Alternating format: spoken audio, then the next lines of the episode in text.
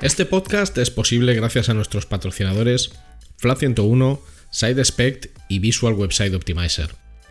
Gracias por vuestro apoyo a la comunidad CRO y CXO.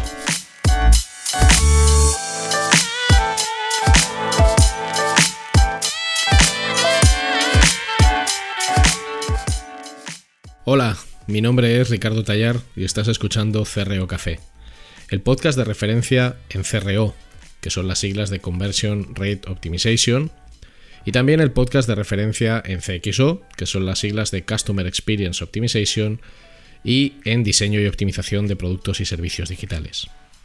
Aquí hablamos sobre nuestro trabajo como profesionales digitales con el objetivo de compartir, entretener y aprender, a veces en solitario, y a veces con la mejor compañía de otros profesionales que pasan por este podcast. Yo estoy delante del micro, pero detrás está Luis Miguel Ferrer, que es quien hace que cuando escuches esto todo se oiga estupendo y fantástico. No le vas a oír, pero él es sin duda alguna el hormigón y el pegamento de este podcast. Gracias por tu tiempo y tu interés. Puedes preguntar lo que quieras o sugerir invitados o hacer cualquier comentario escribiéndome a través de mis redes sociales. Arroba rtallar, r t a y a r en Twitter e Instagram o a través de LinkedIn buscando mi nombre, Ricardo Tallar, y estaré encantado de leer tu opinión, mensaje, comentario o lo que sea. Y ahora vamos a disfrutar del podcast.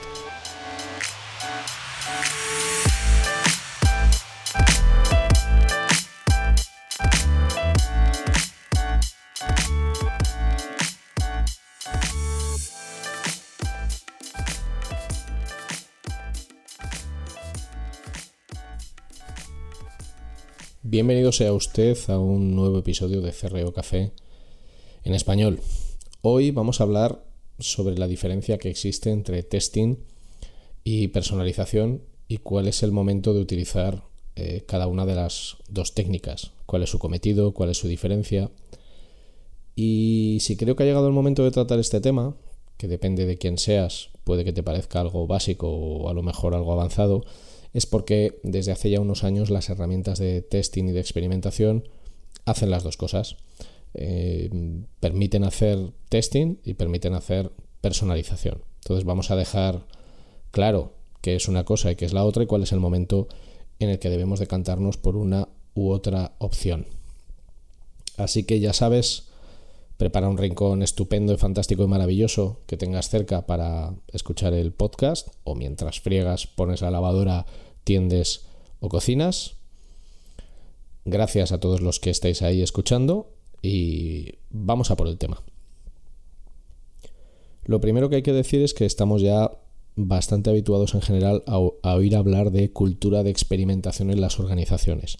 Cuando hablamos de cultura de experimentación, de lo que hablamos es de que hay un hábito, que más o menos ya es un estándar, que está institucionalizado, en el que para demostrar la idoneidad de un cambio, la pertinencia eh, de algo que queremos modificar, lo que se hace es un test, es un experimento.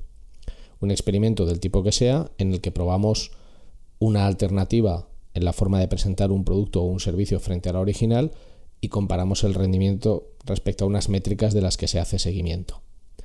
Los experimentos, los test, pueden hacerse en todos los ámbitos de la vida y todos eh, lo hemos hecho de una manera o de otra.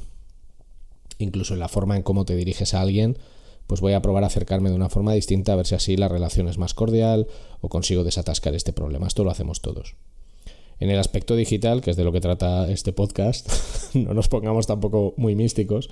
En el aspecto digital, cuando hablamos de un producto, de un servicio digital, estamos hablando de un e-commerce, estamos hablando de un sitio web o estamos hablando de una app, la manera de testar la idoneidad de un cambio en un contexto de negocio es la realización de un test. Generalmente un test A-B. Un test A-B un test multivariante, un test de redirección. Sabéis que hay diferentes tipos de test. Y los test se llevan a cabo con un abanico de herramientas muy amplio que hay que elegir por muchas razones. Tenemos desde Google Optimize, que puede ser la más conocida y es la heredera de una de las primeras herramientas de testing que yo mismo manejé, que fue Google Website Optimizer. Tenemos desde Google Optimize hasta herramientas mucho más complejas como Dynamic Yield, eh, Qubit, eh, Target, Optimizely, Visual Website Optimizer, A-B Testy, Camelun, un montón. Un montón. El problema está en que casi todas las herramientas te ofrecen las mismas opciones, testing o personalización. Entonces, ¿cuáles son las diferencias básicas entre eh, una técnica y otra?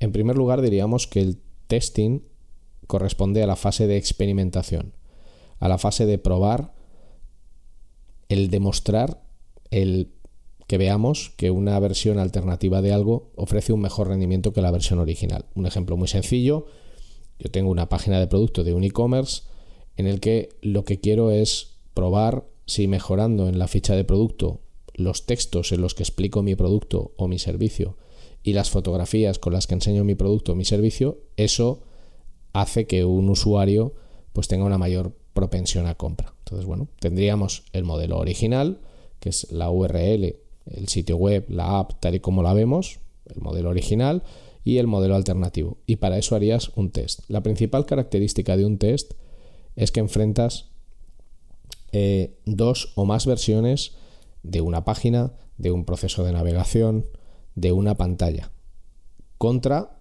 un grupo de control. Por eso es un test, porque hay un grupo de control. Un grupo de control siempre es aquel que es la versión original. Si yo tengo una página de producto en la que presento un producto en un e-commerce, esa es mi versión original, es mi versión A.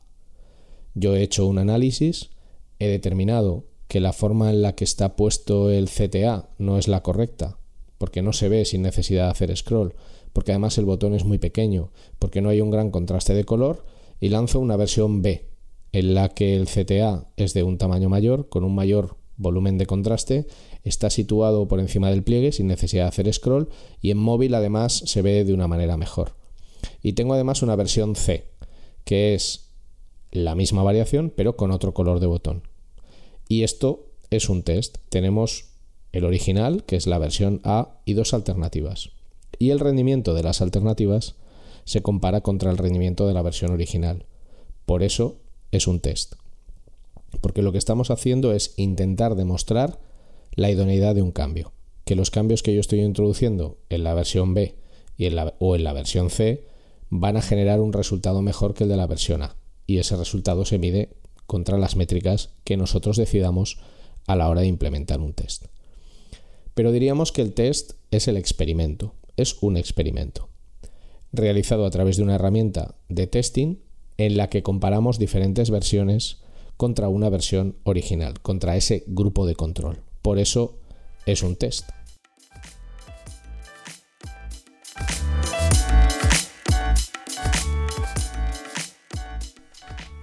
No te vayas, no te vayas, que solo es un anuncio y es muy corto.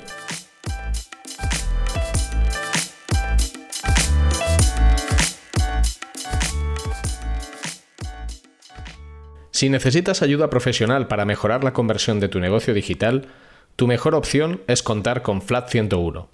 En Flat 101 somos especialistas en el diseño, desarrollo y optimización de servicios y productos digitales y podemos darte soporte en todas las áreas técnicas que intervienen en la conversión.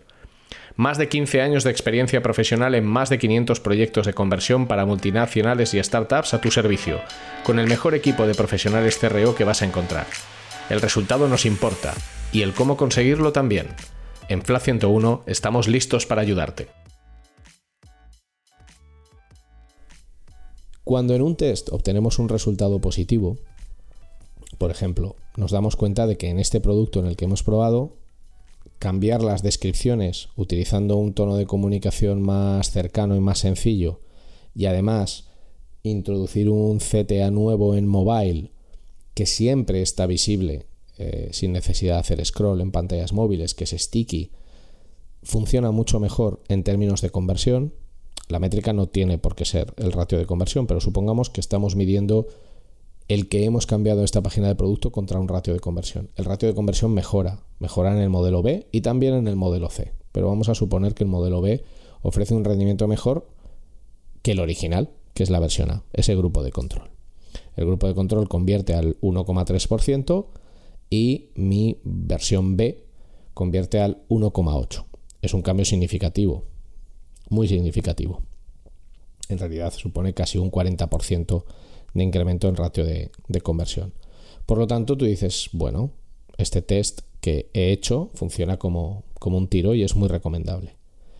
Ahora supongamos que este test lo queremos refinar un poco más y en lugar de hacerlo contra una tipología de usuarios muy amplia, hacemos este test contra los usuarios que proceden de medios sociales, de social media, y lo hacemos en dispositivos mobile. Porque los test se pueden hacer contra la totalidad de los usuarios o contra un segmento de usuarios específico. En general, lo más recomendable si tienes volumen es hacer los test contra usuarios de un segmento específico.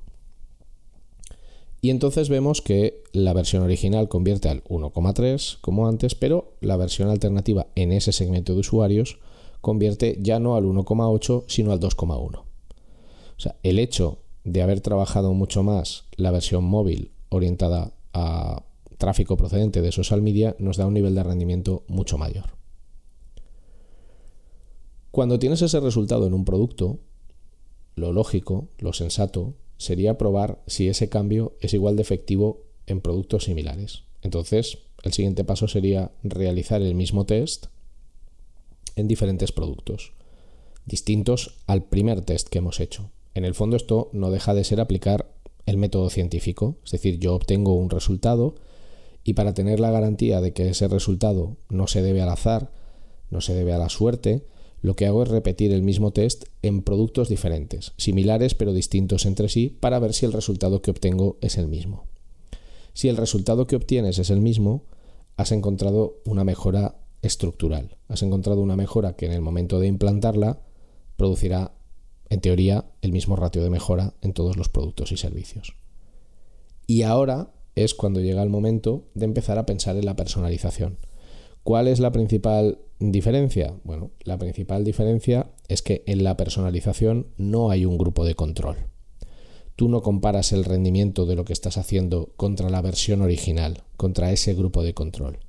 En la personalización lo que haces es directamente definir que para una determinada audiencia, que pueden ser, por ejemplo, usuarios de España, procedentes de tráfico que viene de medios sociales, de social media, eh, en dispositivos mobile.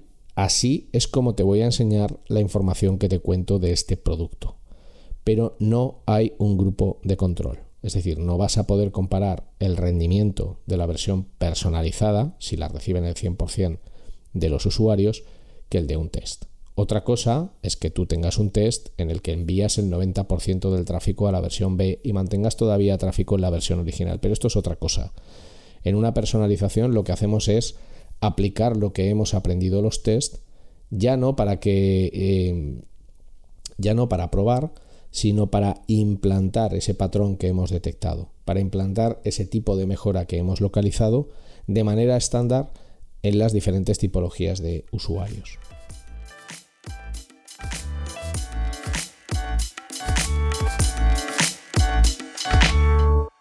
Will this work? Hmm, maybe not. Isn't that what we're all trying to figure out? With VWO, create and A B test different variations of your website to continuously discover the best performing versions that improve conversions.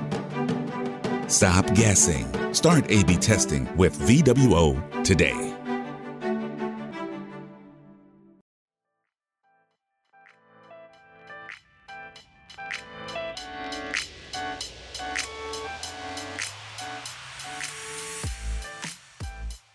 Creo que, bueno, lo he explicado lo mejor que he podido teniendo en cuenta que solo podemos hacerlo en audio. Pero pensadlo de esta manera. El testing, la experimentación, es una fase de aprendizaje, de aprendizaje y de contraste. Vamos a aprender y a contrastar que determinadas mejoras en determinados flujos de navegación, en determinadas pantallas, en determinados copies, que determinadas mejoras tienen un impacto positivo en la métrica que sea que estemos midiendo, que no tiene por qué ser el ratio de conversión, porque a lo mejor nuestro objetivo en el test que estamos haciendo no es convertir, es consumir más tiempo en página, es generar mayor engagement o es conseguir lo que sea.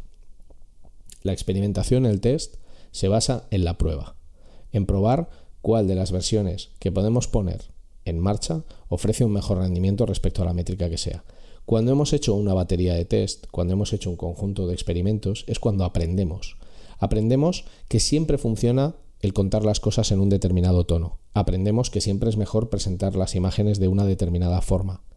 Aprendemos que la manera de manejar las interacciones es mucho mejor si nos aprovechamos de algún estándar que ya está previamente definido en otros e-commerce que pueden ser competencia.